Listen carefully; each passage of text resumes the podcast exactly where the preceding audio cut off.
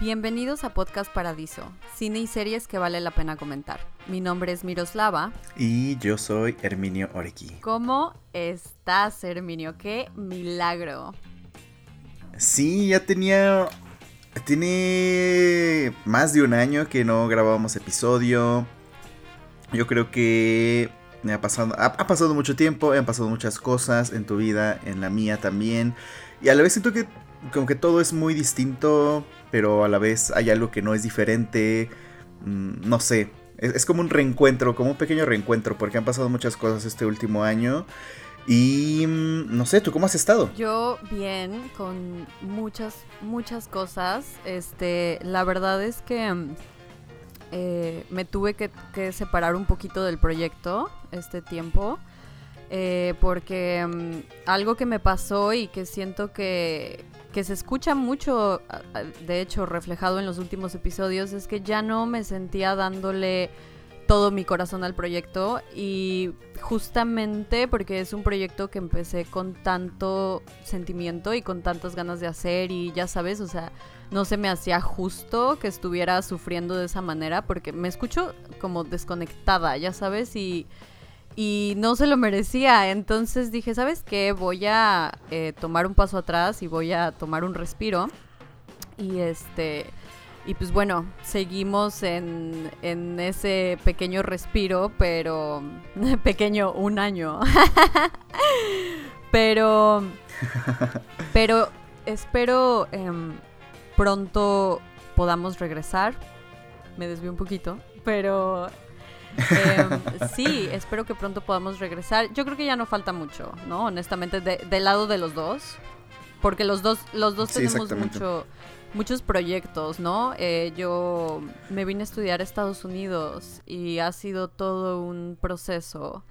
Eh, estoy en mi, en mi camino del héroe, en mi hero's journey y um, no sé, ha sido muy lleno de altibajos, muchas sorpresas, muchas cosas increíbles, ¿no? Pero la verdad es que sí me han pasado muchas cosas, entonces por lo mismo tampoco he encontrado como el tiempo de regresar, pero pues bueno, te digo, esperemos que ya el siguiente año se, se esclarezca un poquito el camino de los dos, porque ambos hemos estado muy ocupados. Sí, bastante. Tú, estás, tú has estado, bueno, tú te fuiste a Estados Unidos, andas estudiando. Yo he estado en, bueno, estábamos platicando un poquito antes de empezar a grabar. Y mm, le decía a Miroslava que estoy editando una serie, son tres episodios y me, o sea, estoy editando todos los, todos los episodios de la serie. Entonces sí ha sido un poquito complicado como encontrar espacio para algo más.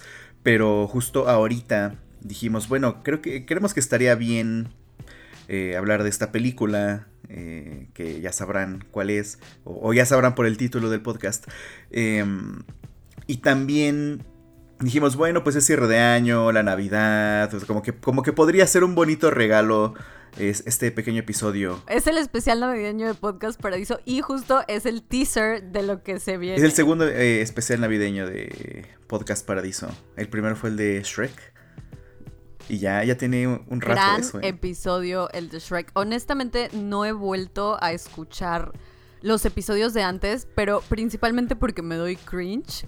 Pero después recuerdo, todo es cringe, libérense, absolutamente todo es cringe, libérense de eso, por favor, eh, todos ustedes. Em, pero, y Herminio, Herminio me dio la idea, de hecho de hacer este especial de Navidad. o sea, él fue el que me dijo, deberíamos de hablar de...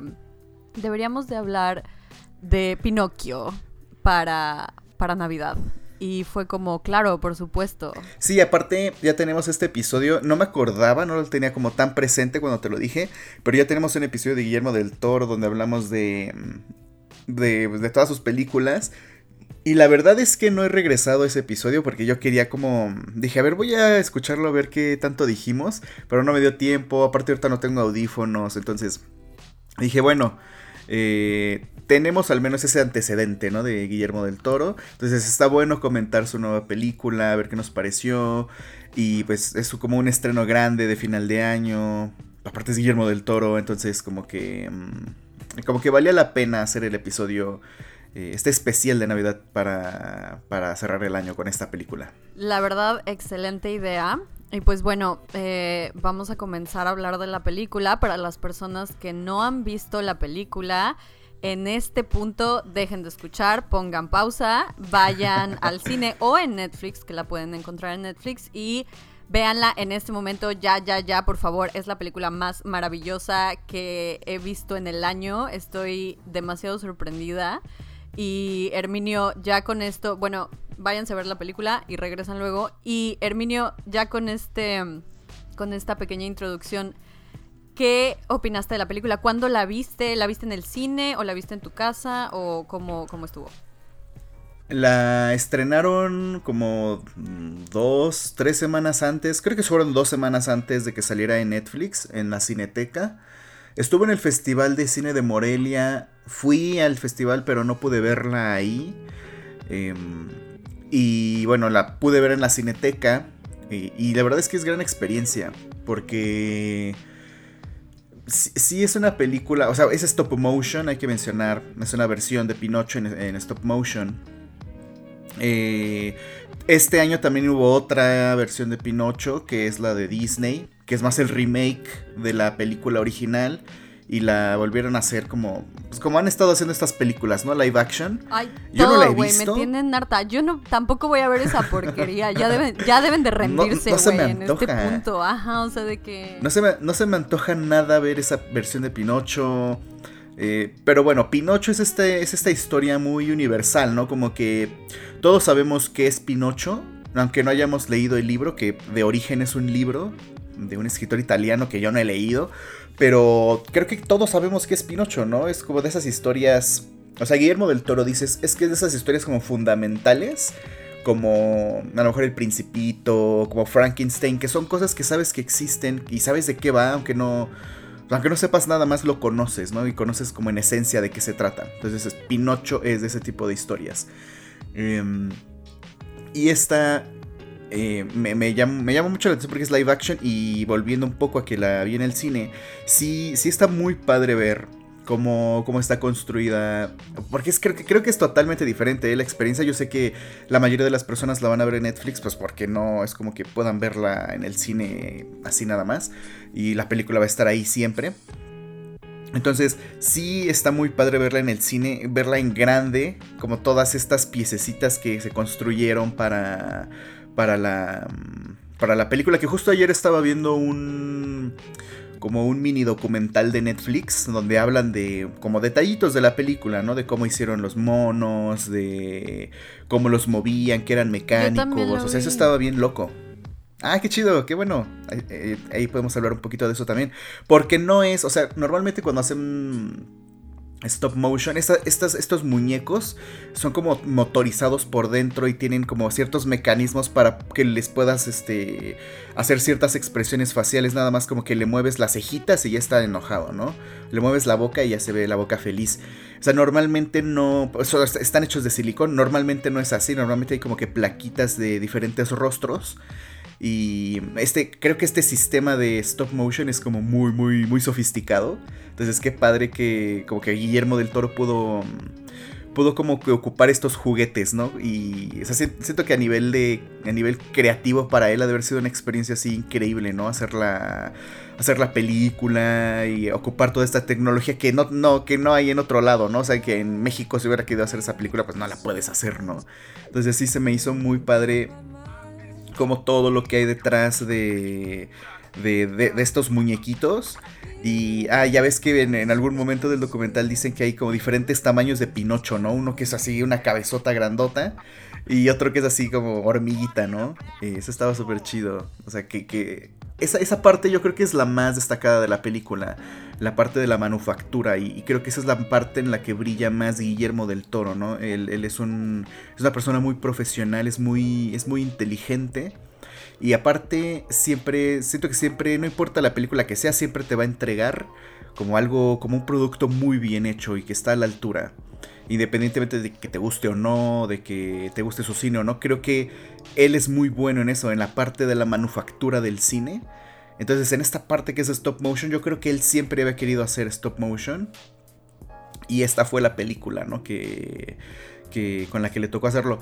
Que es un proyecto que él, o sea, no, no, estoy bien informado de cómo sucedió, pero sí, sí sé que él tenía muchas ganas de hacerlo, pero como que no se podía, como que no terminaba de como de, lograr aterrizar el proyecto, ¿no? Y de que se realizara como muchos otros proyectos que tiene él y que en el cine en general pasa siempre, ¿no? Que hay muchos proyectos que se quieren hacer, pero no siempre se hacen porque pues no hay dinero para hacerlos.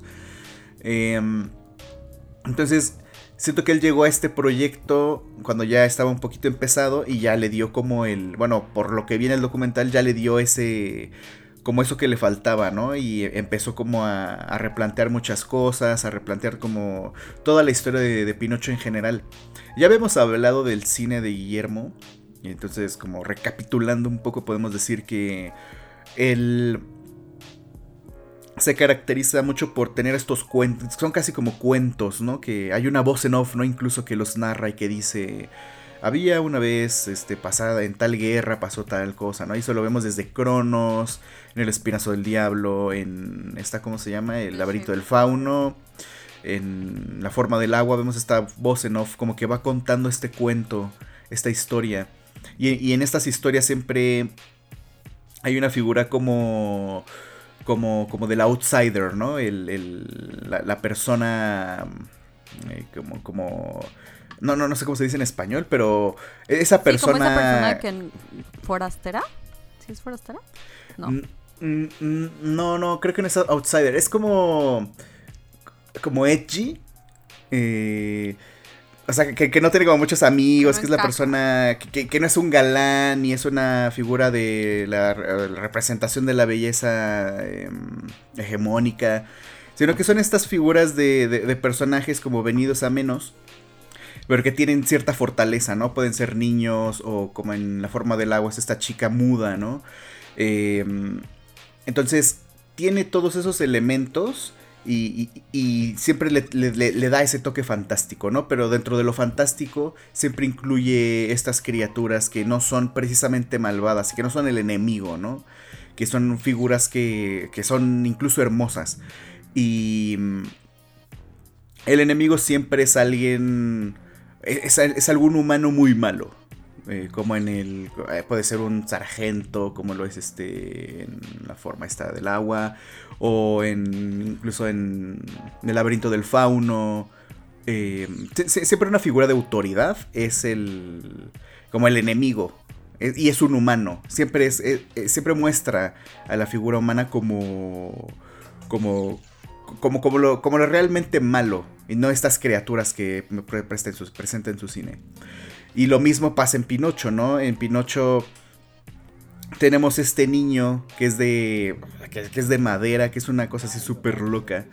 Eh, que a mí me gusta mucho cómo, cómo aparece por primera vez Pinocho. Es algo que a mí me, gustó un buen. O sea, porque hay muchas cosas que me fascinaron así mucho de, las, de la película y otras que la verdad no tanto. Pero a mí cómo presenta a Pinocho me gusta mucho. Porque ves que este Yepeto. O sea, pero para empezar es eso, ¿no? Que como que recompone mucho de lo que es eh, Pinocho, la historia que todos conocemos de Disney principalmente. Y aquí, por ejemplo, el, el Gepetto, pues es una persona que pierde a su hijo de una manera eh, que es muy trágica, que es ah, gracias a la guerra pierde a su hijo. Entonces que eso ya es muy Guillermo del Toro, ¿no? Que, que el hijo muera por una bomba que avientan en una iglesia. Y mm, y este hombre se ve, o sea, como que hay una depresión y se ve, y es muy oscuro esa parte de la película, ¿no? Cuando lo ves que está eh, borracho, este, tomando y, y que, no sabe qué onda, ¿no? Que está perdido y que extraña a su hijo y está llorando en la tumba. Eso es como que muy...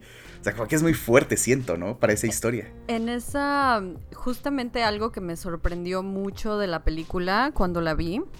Porque yo la vi... Eh, la quería ver en el cine, honestamente, por lo que, por, por justo toda la experiencia, ¿no? Alrededor de ir a la sala. Y es no solamente la pantalla grande, sino el audio. O sea, tienes, es mucho más inmersiva la experiencia, ¿no? Entonces, eh, sí vale la pena si la pueden ver en el cine, definitivamente. Me da mucho FOMO que no la vi en el cine. Espero, este, espero luego se me presente la oportunidad, pero eh, la vi en mi camita, ya con, con la chili. Y siempre que, siempre que pasan ese tipo de cosas, como que hago este ejercicio de, de meterme en la película y, y pensar qué estaría sintiendo yo de estar perdiendo a alguien tan preciado, ¿no? O sea, bajo estas condiciones, porque como que para, no sé, no disfrutar más la película, pero pues sí entender al personaje, ¿no? O sea, como empatizar con, con lo que está viviendo.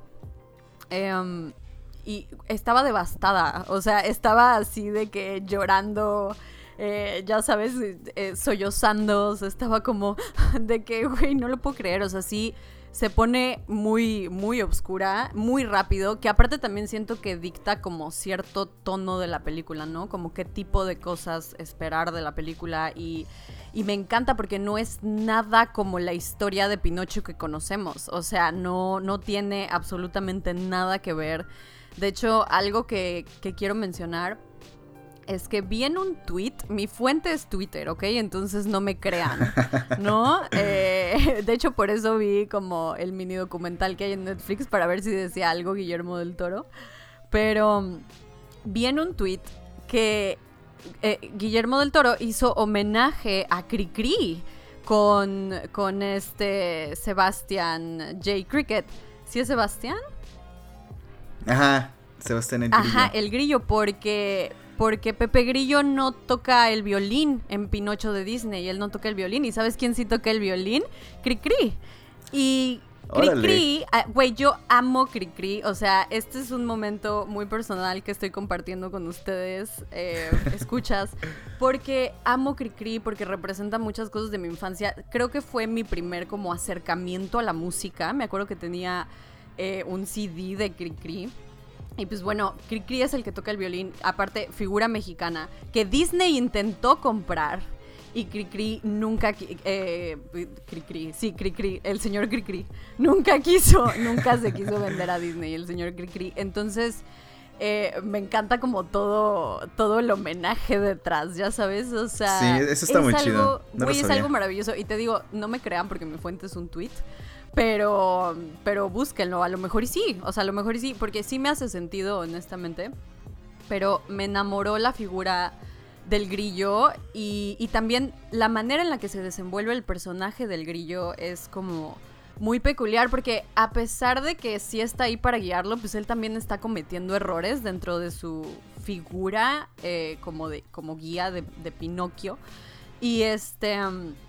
y me gusta mucho el personaje del grillo, o sea, neta siento que, que tiene el protagonismo que merece. Eso es de las primeras cosas que más noté que me gustaban de la película, pero sí, retomando tu punto, eh, toma un, tono muy oscuro, muy rápido, muy, muy rápido. Sí, em, a mí me gusta mucho eh, que también mete estos, estos elementos religiosos, ¿no? Por ejemplo, mete al este Jesucristo de madera que están este bueno que están construyendo y que después pintan eh, eh, eh, es, de nuevo no los elementos que ya conocemos del cine de Guillermo del Toro están aquí están estos elementos religiosos está también la parte de la guerra no en, incluso en Nightmare Alley la película que hizo el año pasado que la verdad no me encantó tampoco pero mm, tiene, tiene esos mismos elementos, ¿no? La guerra de fondo, siempre hay algo ahí, este, siempre está la guerra ahí eh, como, como un contexto histórico.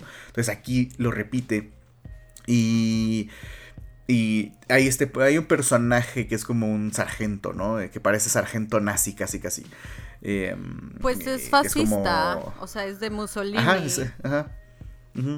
Exactamente. Entonces, eh, me gusta cómo, cómo representa esos personajes y, y cómo... Me, gusta mucho que Pinocho aquí...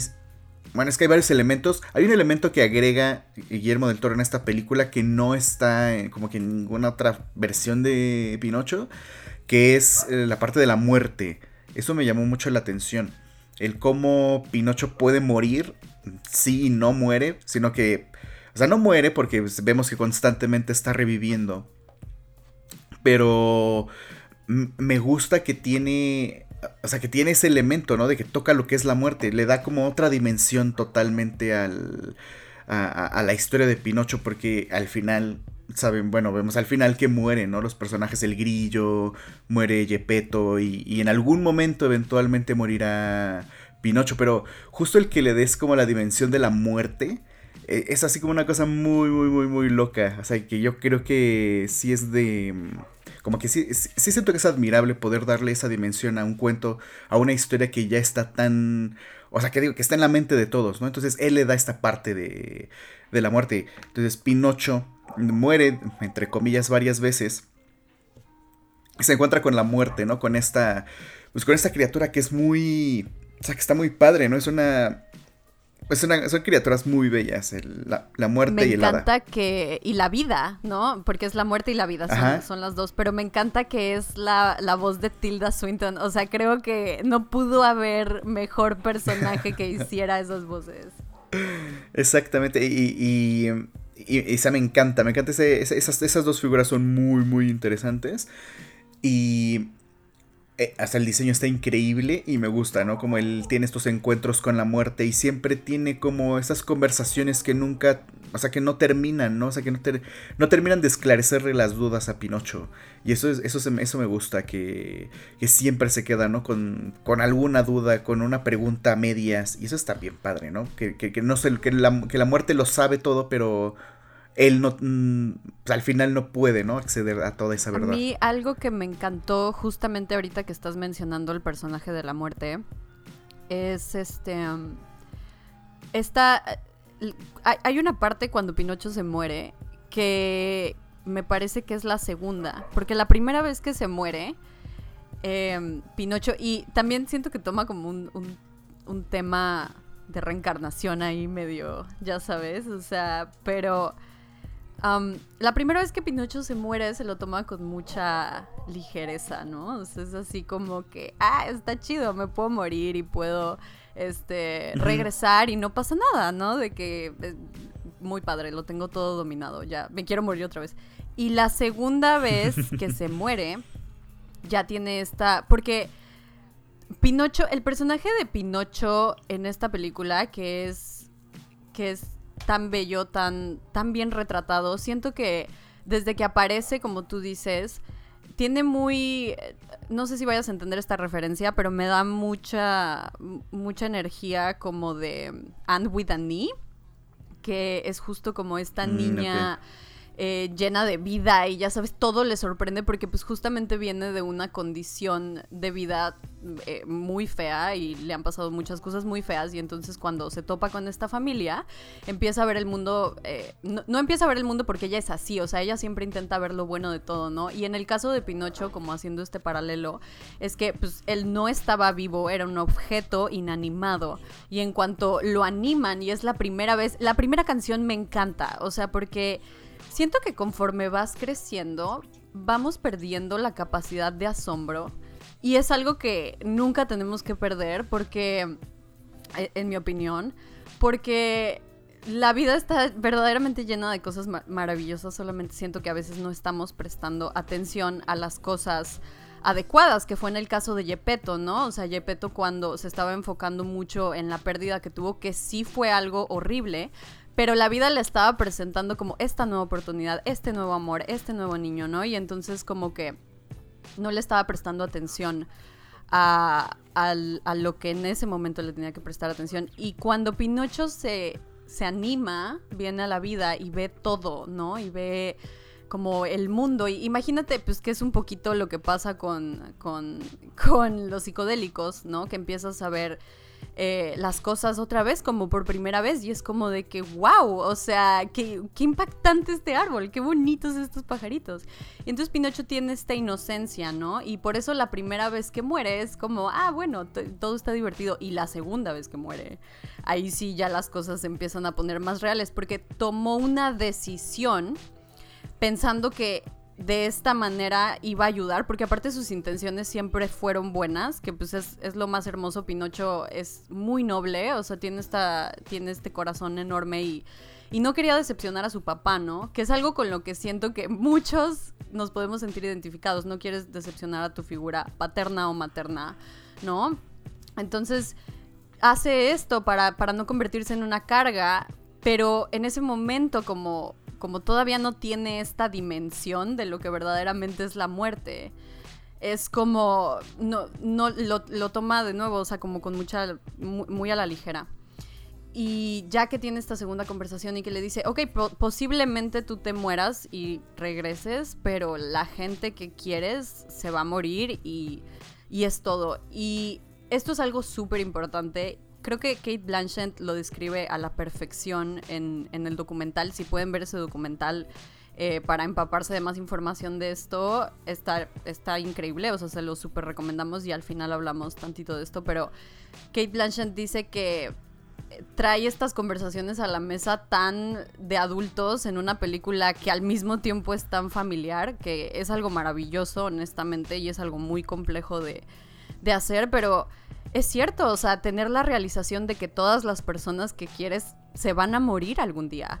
Y como que muchas veces no consideras esto, ya sabes, o sea, en, muchas cosas que podemos llegar a decir o hacer o no sé, relaciones en las que te empiezas a distanciar y es como, no sé si esto tiene sentido, pero pues todos nos vamos a morir, o sea, lo único seguro en esta vida es la muerte, pero al mismo tiempo es la definición de la vida y por eso es, tan bonito que Guillermo del Toro haya puesto las dos representaciones, porque pudo haber puesto únicamente la de la muerte, pero se fue con la, con la dualidad. Y, es precioso, o sea, es precioso porque justamente Pinocho tiene esta realización de que quiero estar más tiempo con la gente que, que, quiero, o sea, que amo en este mundo porque no sé cuánto tiempo tengo con ellos verdaderamente, ¿no? Y es cuando lo entiende y eh, es algo muy fuerte. Sí, justo es algo que, que ha mencionado Guillermo del Toro mucho antes de que saliera esta película. Él dice, es que la muerte es, es eso que le da sentido a, como a todo, a todo lo que hacemos, porque si no muriéramos nunca, pues todo sería muy distinto, o sea, y, como que a lo mejor nada valdría la pena, o como que nada nos motivaría, ¿no? Como dices, este, este Pinocho dice, ah, bueno, pues puedo morir, pero puedo estar reviviendo cuando yo quiera, ¿no? Pero pues llega un momento en el que ya no es tan sencillo, ¿no? Y que dice, bueno, pues es que no, o sea, pues ya no, como que no vale la pena, ¿no? Al final. Entonces, sí, la muerte es eso que, pues como que le da sentido a todo. Y eso es bien bonito porque, aparte, es, o sea, es bien sabido, es muy mexicano, ¿no? Esta, toda esta parte de lo que hay más allá de la muerte, toda esta mitología que hay con el Día de Muertos demás. O sea, como que es algo con lo que estamos muy en contacto pero al mismo tiempo, como dices, ¿no? Como que lo damos por hecho, como que no queremos pensar en eso, decimos, no, pues no, este, no, mis papás no se van a morir nunca, ¿no? Y, o como que no, no eres consciente tanto de eso. Eh, entonces me gusta que en esta película sí es, sí, como que sí lo, lo, entiendes, ¿no? Lo entiendes a partir de Pinocho. Y, y, y algo que me gusta mucho de la película es que Pinocho se de origen cuando lo vemos, o sea, que si lo piensas, o sea, en la tumba donde entierran al, bueno, donde Gepetto entierra a su hijo cuando muere, ahí brota un árbol y ese árbol eh, pues tiene madera, obviamente, y llega el grillo, ¿no? Y, el grillo llega a hacer su casita. Entonces me gusta mucho que el grillo tiene casa para empezar, ¿no? O sea, que, tiene un hogar y que el hogar es la madera de que, va a ser a Pinocho, ¿no? Y esa madera eventualmente se convierte en Pinocho. Y él, pues, hace a un niño, ¿no? Porque extraña a su hijo. Y lo que ya lo que no acabé de decir eh, hace rato es que me gusta cómo presentan a Pinocho porque a Pinocho cuando tú lo ves por primera vez eh, no, no es como un personaje, ah, es el niño que habla, ¿no? Es, eh, lo muestran casi como de película de terror porque sale como de entre las sombras, está en el ático, y, y lo ve con miedo. Un vibe, un vibe de, Frankenstein, ¿no? Exactamente, porque está como hecho así de, de pedazos, ¿no? Y, y, ni siquiera está bien terminado el muñeco. Y, y, se levanta y como que no, o sea, para empezar ni siquiera se puede parar bien y como que está todo doblado, es como un esqueleto que se está desdoblando, ¿no? Y porque no, nunca se había parado, entonces eh, en ese momento, y aparte el sonido en ese momento mm, como que rechina la madera, e, es una cosa así muy tétrica, siento cuando presentan a Pinocho, eso me gusta mucho. Y el hacha, ¿no? Pinocho. Que se cae, o sea, como justo que, que se cae así como de que yo estaría cagada, güey, así de que me va a matar. Sí, sí, sí. Sí, es como justo eso, ¿no? Es como un momento muy de terror, ¿no? No lo presentan como un niño mágico, ¿no? Lo presentan como una criatura extraña, ¿no? Y, y, y Pinocho Eh, es que si la analizas, como que puedes analizar así todas las capas, porque digo, eh, Guillermo del Toro es muy, muy listo. Entonces, Pinocho se empieza a convertir en un. O sea, para empezar, Gepetto lo hace como a su imagen y semejanza, ¿no? Como Dios hace, como Dios nos hizo a nosotros en teoría. Eh, y, Pinocho se convierte en un símbolo de muchas cosas. Para, para, Gepetto es como su nuevo hijo, ¿no? Como otra forma de ver a su hijo. Eh, para la iglesia es como un, o sea, como un ente extraño, ¿no? Es como un hereje, como una cosa del diablo. Eh, para el... Este coronel se convierte en un arma, ¿no? Para él es un arma. Y entonces para, para todos Pinocho significa algo distinto, ¿no?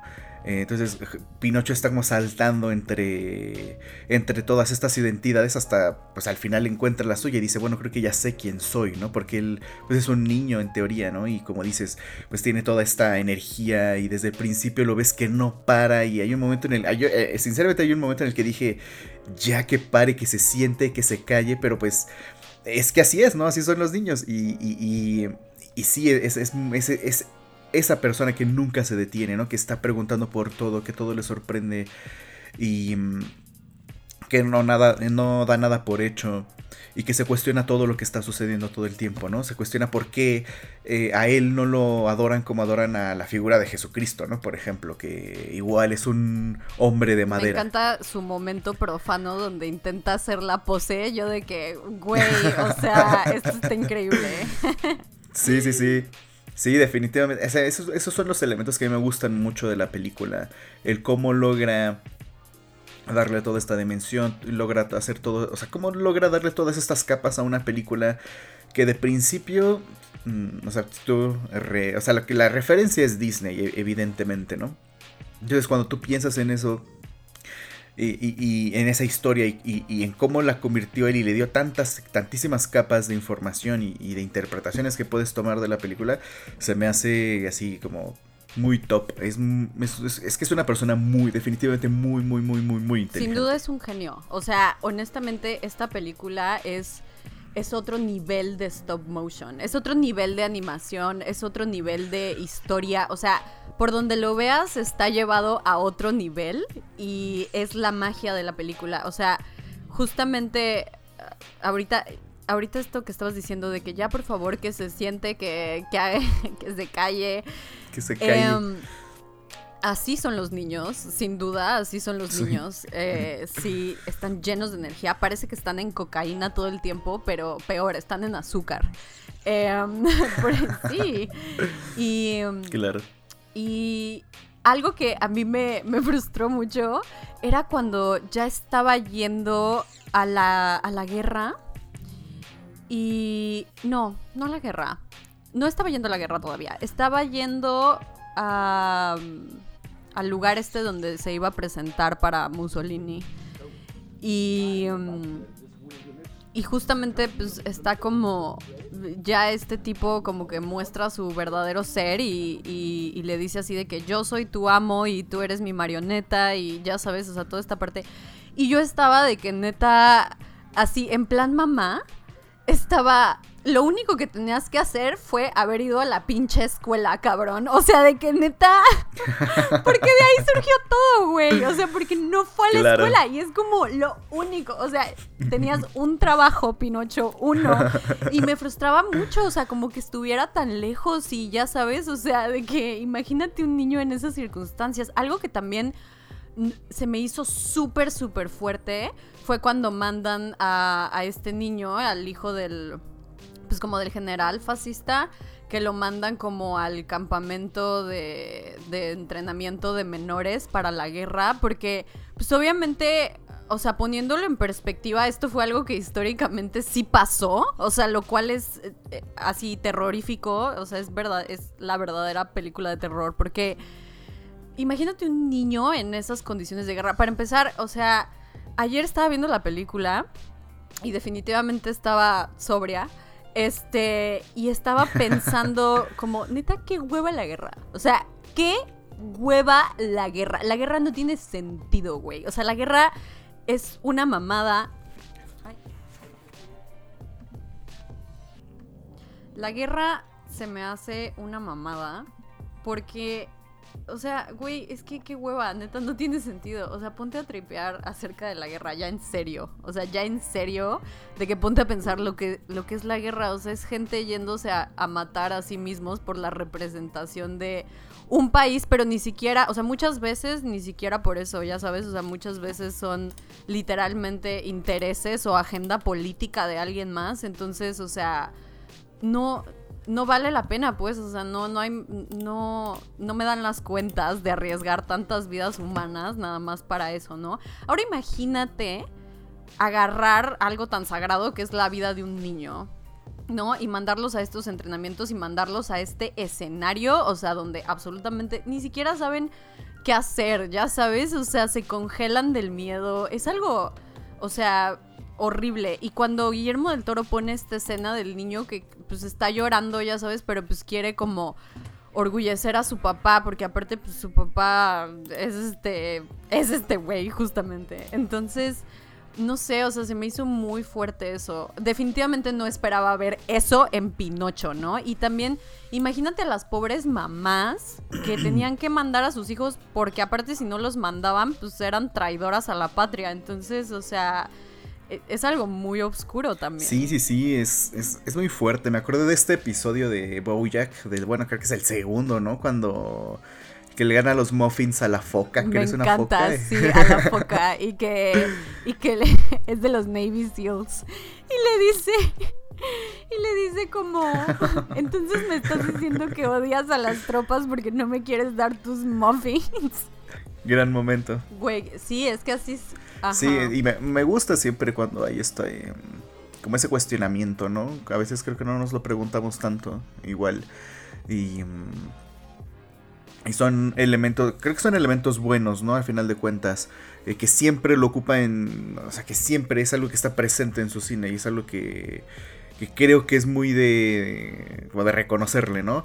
También tiene un par de momentos, eh, bueno, como dos, de como dos planos muy parecidos a los de a los del espinazo del diablo, porque en el espinazo del diablo también una, avientan una bomba y esta bomba mata a un niño y este niño se convierte en un fantasma de pues de ahí del, del orfanato en donde están los personajes.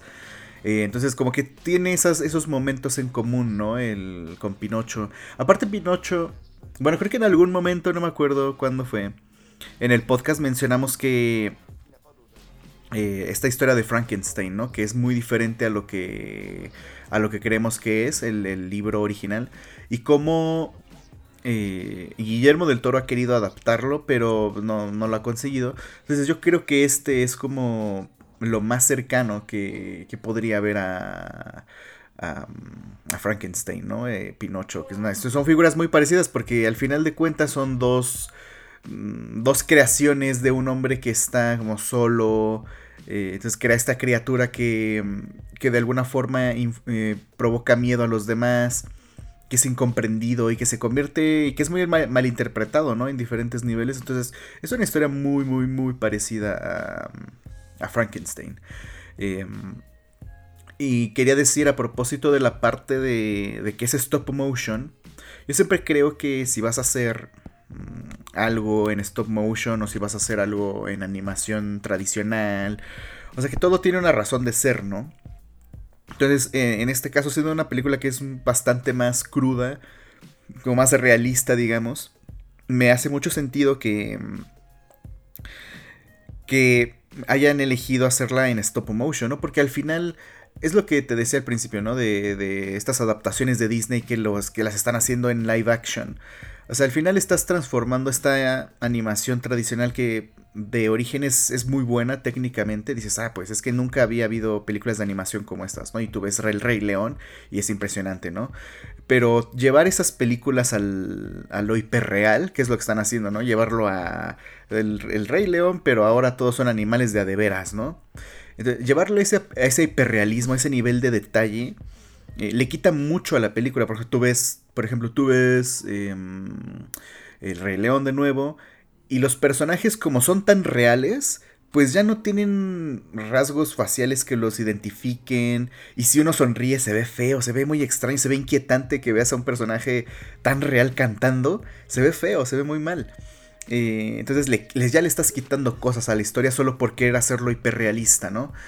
Aquí están llevando la historia a algo hiperrealista, pero literalmente, o sea, literalmente están grabando muñecos que, que existen, que, que, están moviéndolos con las manos y que y, los estás grabando. Entonces me, me, gusta mucho cómo lo llevas a lo hiperreal, pero, pero, pero, ah, pero realmente. Entonces, eh, eso a mí se me hace muy, creo que es muy, de, muy importante mencionar esa parte, ¿no? La, la parte de la técnica, que, que sí, que, que lo hace hiperreal eh, con estas figuras y aparte va acorde con la historia, ¿no? Que la historia también es mucho más aterrizada, es muy cruda, eh, tiene momentos muy oscuros, tiene momentos muy de risa también.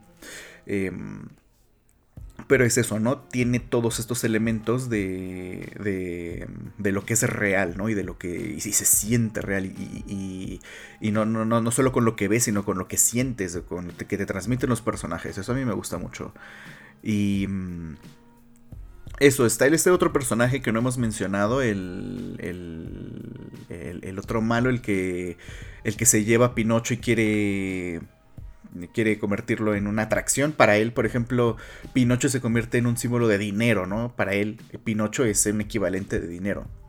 Eh, entonces es otro, otro personaje que hace que Pinocho sea, o sea, que no sepa quién es, ¿no? Y se convierte en un símbolo para él de, lo que es el dinero. Y él es el que se lo lleva. Este personaje se me hace muy. Mm, muy curioso. Ahí en el este documental mencionan que querían hacer al personaje. Como al villano tradicional de Pinocho, que es un señor como que parece como un pirata que está grandote y muy gordo. Eh, y que ya lo habían hecho, pero que Guillermo del Toro dijo, no, ¿sabes qué? Mm, como que no, hay que hacerlo de nuevo, ¿no?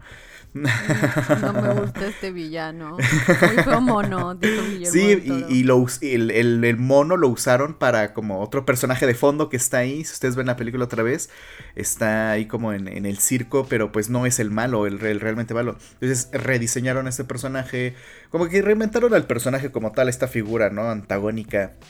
Y porque en el cuento hay un. Es en el libro original de Pinocho hay un. hay un zorro.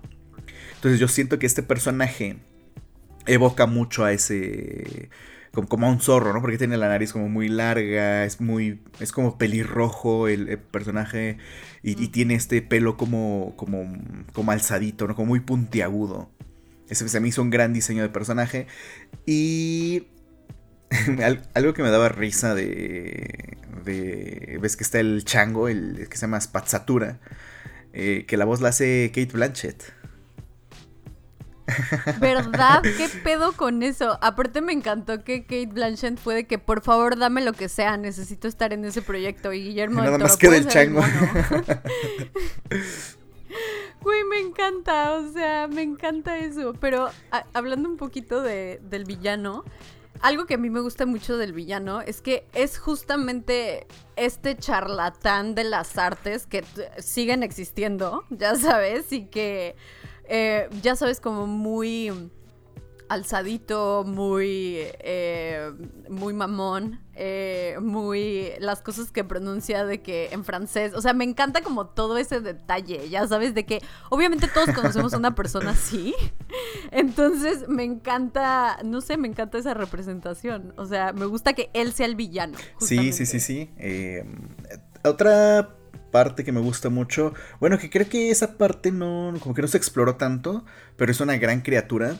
Eh, la de la ballena. Bueno, que no es una ballena. Eh, pero, o sea, gran criatura. Ahí en, en la cineteca estrenaron, bueno, cuando estrenaron la película, trajeron una una especie de instalación donde hay varios, este, hay como seis, no hay como, como nueve muñecos de la película que son figuras así como como de este tamaño, así como de mi cabeza más grandes.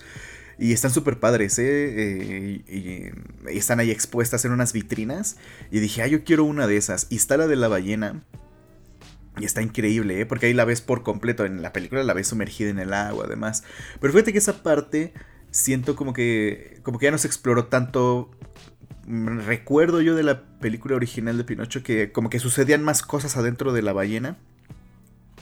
Pero como que ahí, como que ya no la tomaron tanto en cuenta a, la ballena.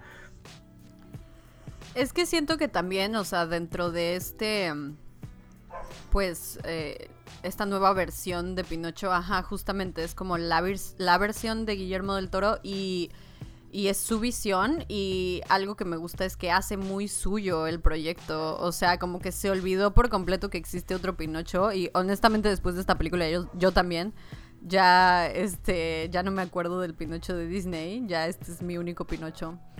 Y um, algo que me gusta mucho de Guillermo del Toro es que mantiene su identidad visual, o sea, sabemos cada que él está involucrado en el proyecto, lo sabemos y aún así encuentra la manera de reinventarse en nuevas formas, porque no siempre nos entrega lo mismo. O sea, no, no creo que es como de ese tipo de directores que justo tienen una identidad visual, pero pues ya te entregan de que lo mismo, lo mismo, lo mismo. Y es el mismo contenido y ya sabes, o sea, como que todo se vuelve lo mismo. Que siento que fue un poco lo que pasó con el cine de Woody Allen al final, ya sabes, o sea, ya todo era de que lo mismo, lo mismo. Y es como de que, bueno, ya, güey. Em, ya basta. Y.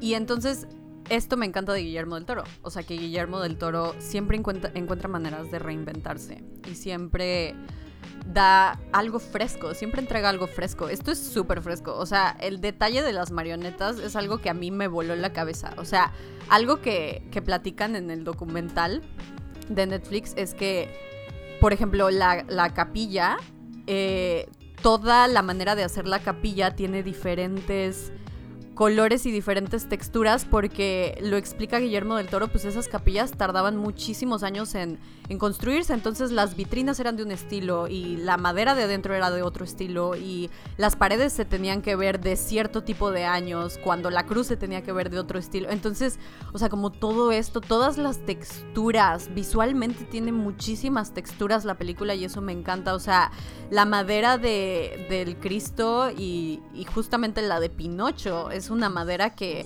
o sea, sientes que puedes tocar, ¿no? Y es algo muy loco. Y los sonidos también, o sea, verdaderamente está hecha a un nivel de detalle que yo no me esperaba. O sea, como dice Herminio, es hiperrealismo, pero real. O sea, sí llevado a, a, sí traído de que a la vida. Es algo, es algo impresionante. O sea, honestamente, qué qué padre todas las personas que pudieron formar parte de ese proyecto, ¿no? O sea que, y aparte Guillermo del Toro, que neta, cada que lo veo, lo quiero abrazar, o sea, es de que, Guillermo. Ah. Sí, pues tan suyo es el proyecto que que la película no se llama Pinocho nada más. O sea, el título de la película es Pinocho de Guillermo del Toro. O sea, no. Ese es el título oficial de la ah. película. Ese es el nombre completo de la película. Y, eso, ¿no? Y sí, eh, hay que pensar mucho en el sonido de esta película porque, o sea, como que hay que poner especial atención al, sonido de las películas en stop motion, eh, de esta en especial, obviamente, porque cuando, cuando es cine normal, convencional, pues siempre hay equipo de sonido, se graba, se lleva ahí un micrófono y se graban sonidos del ambiente o si se cae algo pues a lo mejor se graba. Muchas veces esos sonidos se, se vuelven a grabar ya después. Eh, si alguien dobla una hoja de papel pues a lo mejor hay que ah, recrear ese sonido, ¿no? De hoja de papel. Pero en una película de stop motion, todo, todo, absolutamente todo el sonido que tú escuchas es, ese sonido creado para la película. O sea, nada se captó mientras la grababan, porque obviamente estas películas no, no, no se hacen de manera convencional. Entonces, sí hay que pensar mucho en el sonido, ¿no? ¿Qué se escucha en cada momento? ¿Qué, de cómo lo escuchas? Eh, demás. Entonces, sí, es lo que te decía al principio, ¿no? Cómo se escucha cuando aparece Pinocho y escuchas la, los rechinidos de la madera y se oye bien raro. Entonces, todas esas texturas es muy interesante. Me encanta cuando se cae y justo puedes escuchar todos los pedacitos de madera como... O sea, como que... Y luego también el los sonidos del grillo, los sonidos del grillo me encantan, o sea, me fascinan. Quiero hablar del grillo, por favor, Herminio. Sí, no hemos hablado del grillo. No hemos hablado del grillo, no quiero decir nada anticipadamente, pero yo creo que el grillo es mi personaje favorito. El grillo me gusta muchísimo, me encanta. ¿Sabes qué me, ¿sabes qué me encanta del grillo? Que eh, utiliza, o sea, la manera en la que todo su lenguaje corporal es como uno mismo, ya sabes, o sea, tiene sentido lo que estoy diciendo, o sea, está como muy sincronizado todo y la manera en la que tiene de explicar las cosas, ¿no? Utiliza sus, sus cuatro patitas, sus alitas de atrás, este, su carita y, y me encanta que aparte es, es este Ivan McGregor. Eh, justo la voz, o sea, siento que es perfecto. Siento que, ¿sabes quién también siento que hubiera quedado? Jude Law. Por alguna razón siento que mm, Jude Law también hubiera quedado. tienen la misma vibra. Justo, tienen la misma vibra, pero no, definitivamente McGregor tiene como, no sé, como mucho corazón. Y el grillo que hizo fue increíble. O sea, me encanta que al principio él acepta la tarea de guiar a Pinocho por un interés egoísta, ¿no? Porque dice, ah, bueno, o sea, si guío a, este niño de madera, a mí me van a cumplir un deseo, estas almas, y puedo, y puedo, puedo pedir lo que sea, ¿no? Puedo pedir publicar mi libro y ya como que esa es su principal motivación.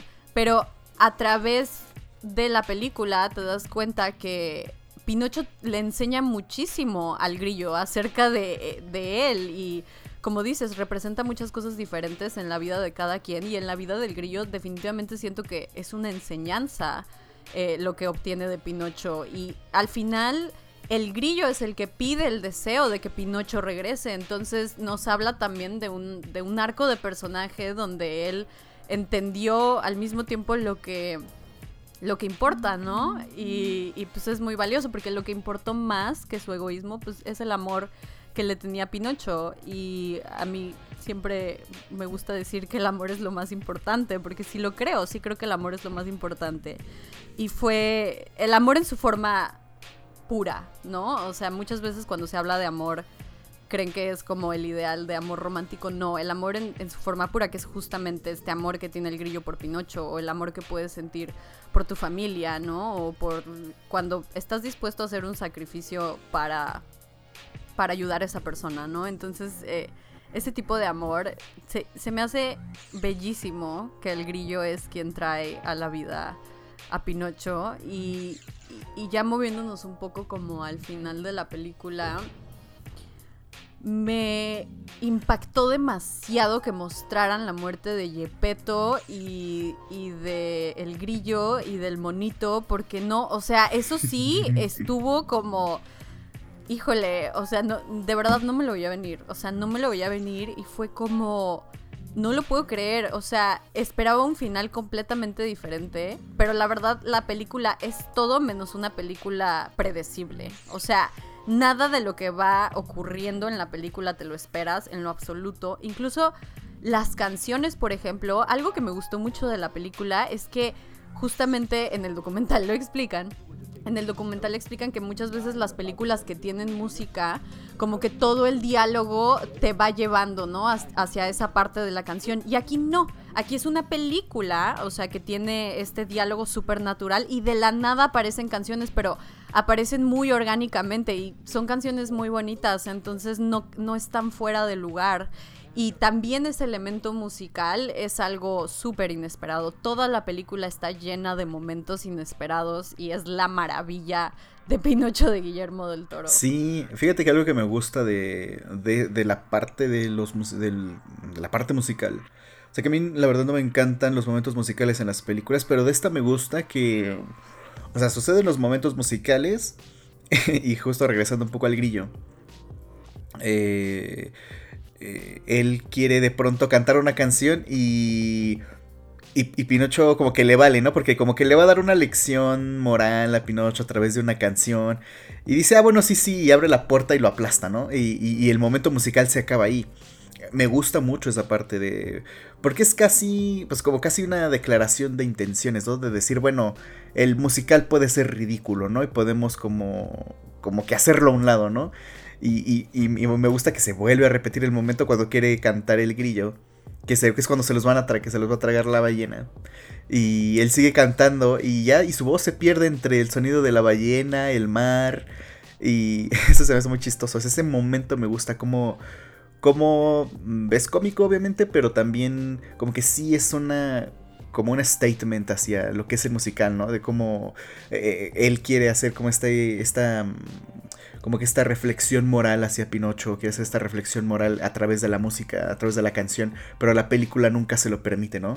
Sino hasta el final, sino hasta que termina y ya ves ahí el... Sí, y en eso tienes toda la razón. Fíjate que a mí tampoco me encantan las películas musicales porque justo la parte musical, este, menos el Moulin Rouge me encanta, pero... y burlesque. Eh, pero no, como que no no sé, o sea, justo, ajá, las, las canciones así de que... Oh, y, y en esta película no, no me aburrieron para nada, o sea, siento que todas estuvieron muy en, en punto, o sea, estuvieron muy, muy bien puestas y... Y me encanta eso también que estás mencionando, o sea, que justo es intencional, ¿no? O sea, es, es el mostrar el de que muchas veces están fuera de lugar las pinches canciones. Sí, y aquí como que lo hacían muy claro, ¿no? A través de, de, de, hacer a, un lado a, las canciones del grillo. Y sí, o sea, esa parte me, me, llamó mucho la atención, me gustó mucho. Y sí, la parte que dices de la, o sea, del final, cuando ya todos mueren y el único que vive es Pinocho porque de alguna forma pues como que se queda solo, ¿no? Pero no, no, no solo mal, sino como que aprendió algo y sabe quién es y ya lo único que le queda es pues seguir adelante, ¿no? Seguir con su vida. Em, pero esa parte me gusta mucho, como, como al final todos mueren. Eh, es lo que, lo que decíamos, ¿no? Como, como la muerte es la que le da como sentido a todo. Y, y es a través de la muerte que... O sea, la, la muerte que experimenta Pinocho en carne propia, pero también eh, la muerte de las personas que le rodean, ¿no? Y que, están con él. Entonces esa parte, no sé, fue, fue, fue bonito, fue, fue padre. Y, y ya, o sea, me, gustó mucho ese, ese, final. Como que yo no sabía en qué iba a terminar, ¿eh? Y dije, no, no sé si iba a terminar en que se convierte en niño de verdad o, o cuál es como lo, o sea, cuál es la conclusión, pero sí me gustó que acabara en, en la muerte de todos menos en la de Pinocho. Algo que me gusta mucho es que cuando lo regresa a la vida, lo regresa a la vida, pero en la forma en la que está, o sea, no lo cambia, ¿no? Porque creo que muchas veces, em, es, muchas veces, perdón, muchas personas esperábamos que el final fuera como de que, ah, pues lo va a regresar a la vida y lo va a regresar como un niño, ¿no? Como un niño de verdad, de, de, carne y hueso, como el tradicional Pinocho. Y de nuevo Guillermo del Toro así de que, ah, ah, esto no es eso. Y, y me gusta porque también mucho el mensaje de Guillermo del Toro es ese, es que seas tú mismo. ¿no? Entonces es muy bonito que lo regresa a la vida y que no lo cambia. O sea, Pinocho sigue en, en, su forma de madera. Y otra cosa que me gustó mucho del final fue cuando esta frase que tiene el grillo, que es... Em, ay, se me fue ahorita, pero es que más bien... Esta frase que tiene el grillo que dice, I did the best I can ah, do. Sí, sí, y... Which is the best Ajá, anyone sí, sí, sí, sí, sí, sí. No, do the best you can, the best... No, ese es No, sí dice, dice, hice lo, lo, lo, mejor que pude y es lo mejor que cualquiera puede hacer, ¿no? O sea, como... Exacto, y me encanta esa frase porque justo ahorita que estaba quoteando a Radiohead, que es You can do the best you can, the best you can is good enough. Y creo que es eso, la intención que le ponemos a las cosas y um, el, el grillo lo refleja perfecto. Y Pinocho sí hizo, creo que es un mensaje muy bonito porque de verdad todos estamos haciendo lo mejor que podemos con las herramientas que tenemos, ¿no? Y creo que es lo que, lo que le pasó a Pinocho, ¿no? O sea, podemos ver cómo va adquiriendo estas herramientas aparte en el desarrollo de, de su personaje, pero al principio no tiene tantas herramientas y entonces toma cierto tipo de decisiones, pero verdaderamente él hizo lo mejor que pudo y siento que ese mensaje es súper importante y es muy valioso, ¿no? Como siempre siempre dar lo mejor que puedes y, con eso ya es suficiente. Me encanta, me encanta esa frase, o sea, me encanta y, yo creo que por eso el, grillo es mi personaje favorito. ¿Quién, ¿Quién, fue tu personaje favorito? Mm, ay, no sé, ¿eh? es que, es que Pinocho, o sea, me gusta, pero como es tan, para mí es muy molesto, o sea, como es, tiene ese, como es un niño que está siempre hasta arriba, Eh, como que digo, mira, no, no me gustaría tenerlo conmigo. Entonces yo creo, yo creo que el grillo también, el grillo o el mono, porque el mono también tiene como como, como su arco, ¿no? Porque al principio como que crees que es malo y es esta figura de un mono malo, pero al final pues eh, tiene, o sea, al final como que Pino, es lo, que dice Guillermo del Toro, ¿no? Al final Pinocho impacta en todos y logra cambiar a todos los personajes. Entonces el mono, Spazzatura, eh, eh, gran personaje, me gusta. Si no es el grillo, es el mono. A mí algo que me gusta mucho de Spazzatura es que eh, lo explican justamente, de hecho, en una escena, cuando, cuando lo está golpeando, que se me hace horrible, em, le dice como, le dice que él lo rescató y no sé qué, pero Spazzatura, o sea, estaba, e, era preso como de esta maldad, ¿no? Porque aparte de maldad y miedo, ¿no? Que ese también como, ese mensaje de la película me gusta mucho, porque nunca hacer las cosas desde el miedo, siempre hacerlas desde el amor, ¿no? Y entonces en cuanto Spazzatura actuó con bondad, que fue ayudar a Pinocho porque se dio cuenta que él lo estaba ayudando, ¿no? Y estaba como preso en, en la maldad de este villano. Y cuando decide actuar desde el amor y no del miedo, fue cuando hubo un cambio positivo en su vida y es algo súper, súper bonito. O sea, me gusta mucho el arco de personaje de, de Spazzatura y cómo se le quita el miedo. Y eso también es una lección muy, muy, muy valiosa. O sea, el tomar decisiones por miedo siempre te lleva a decisiones irracionales. Y el tomar las decisiones a través del amor, por el amor, este, es otro tipo de decisiones, ¿no? Y lo puedes ver reflejado en tu vida. Es una película muy muy existencialista en muchas maneras. No sé si eso sea el adjetivo adecuado, pero, o sea, me puso a pensar mucho acerca de la vida y de las decisiones y del miedo y del amor y la muerte, la pérdida, ya sabes, o sea, como todo esto que dices, o sea, la muerte es lo que le da sentido a la vida y es cierto. Sí. Por eso Dorian Gray se volvió loco, güey. y puede que no, ya, por favor, porque pues, güey, imagínate, o sea. Creo que en general entonces, gran película, gran... Eh, eh, no, la verdad no me esperaba, ¿eh? Que... O sea, no sabía qué esperarme cuando se anunció y demás, que él la estaba haciendo, que ya estaba como incluso como... Como eso, solicitando a gente que le ayudara en México, ¿no? Que estuvo buscando animadores en México. Entonces, eh, pues eso, estuvo súper, como súper bien el resultado. Creo que es una es una película de Guillermo del Toro, ¿no? Y como que en el nombre tiene.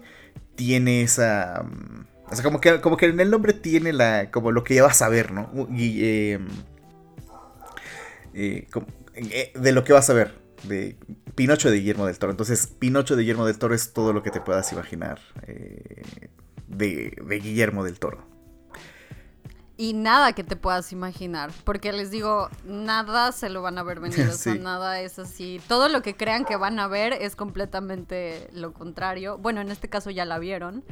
Eh, si están escuchando este episodio. Em, es preciosa la película. Muchas gracias a Guillermo del Toro por, por regalarnos esto.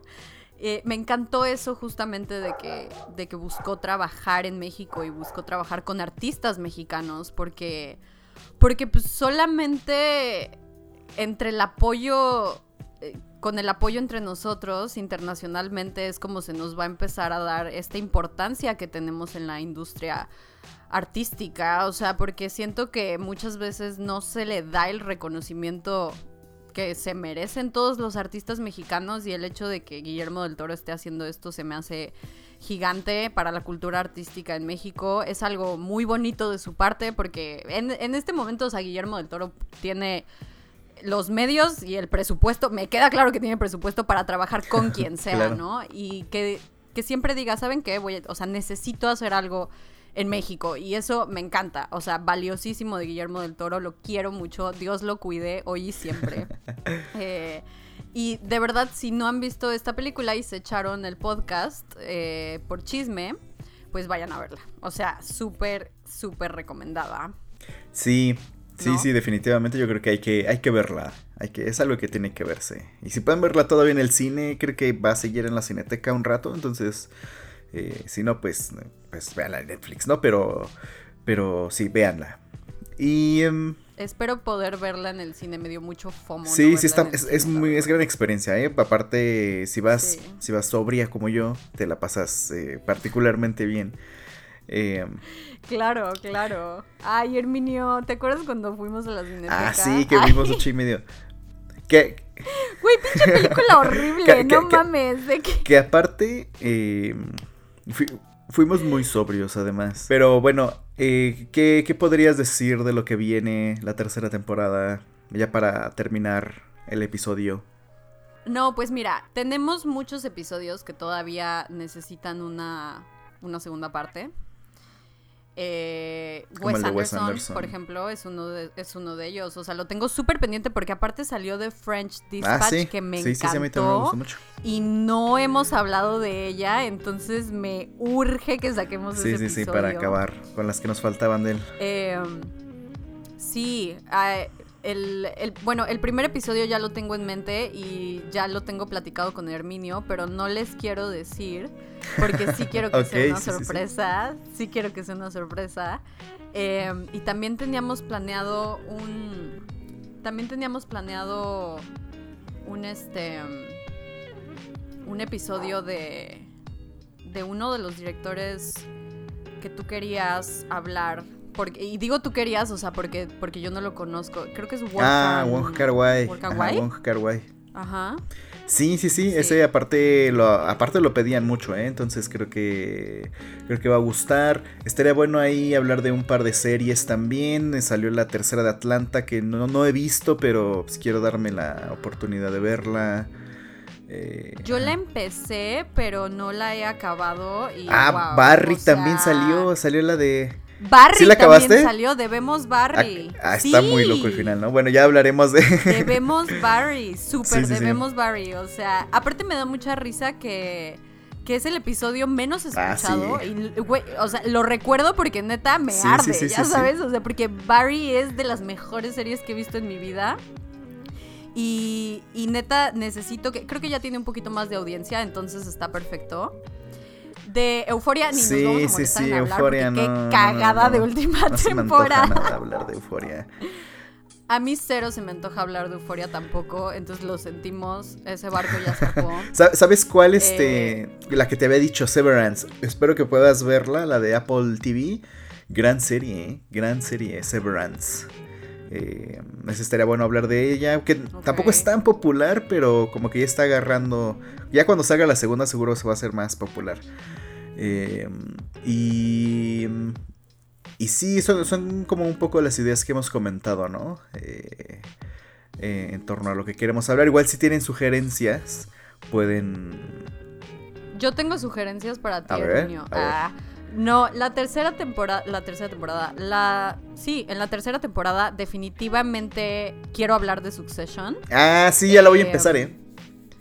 Sí, sí. Sí, Succession aparte está está corta, o sea, ¿sabes qué tiene que es lenta? Succession es lenta, o sea, sí tarda unos cinco episodios en despegar, pero una vez que despega, wow, o sea, y además, la verdad, es lenta, pero es muy interesante, o sea, lo que pasa es que tiene como mucho, eh, como lenguaje de, de empresas, Mm, ya sabes, o sea, justo como que hablan mucho así de que, ajá, están explicando pues muchas cosas de la empresa, pero si le ponen atención, algo que yo les recomiendo mucho, amigos, es que de verdad vean las cosas sin el teléfono, Sí. porque el teléfono, o sea, todo el tiempo te está quitando esa atención, entonces, aunque sean tres segunditos, pierdes el hilo de las cosas y ya te perdiste y, y volver a encontrarlo está... Está cañón. Ent- cuando a mí me pasa eso, por ejemplo, le regreso. O si quiero contestar un mensaje, le pongo pausa.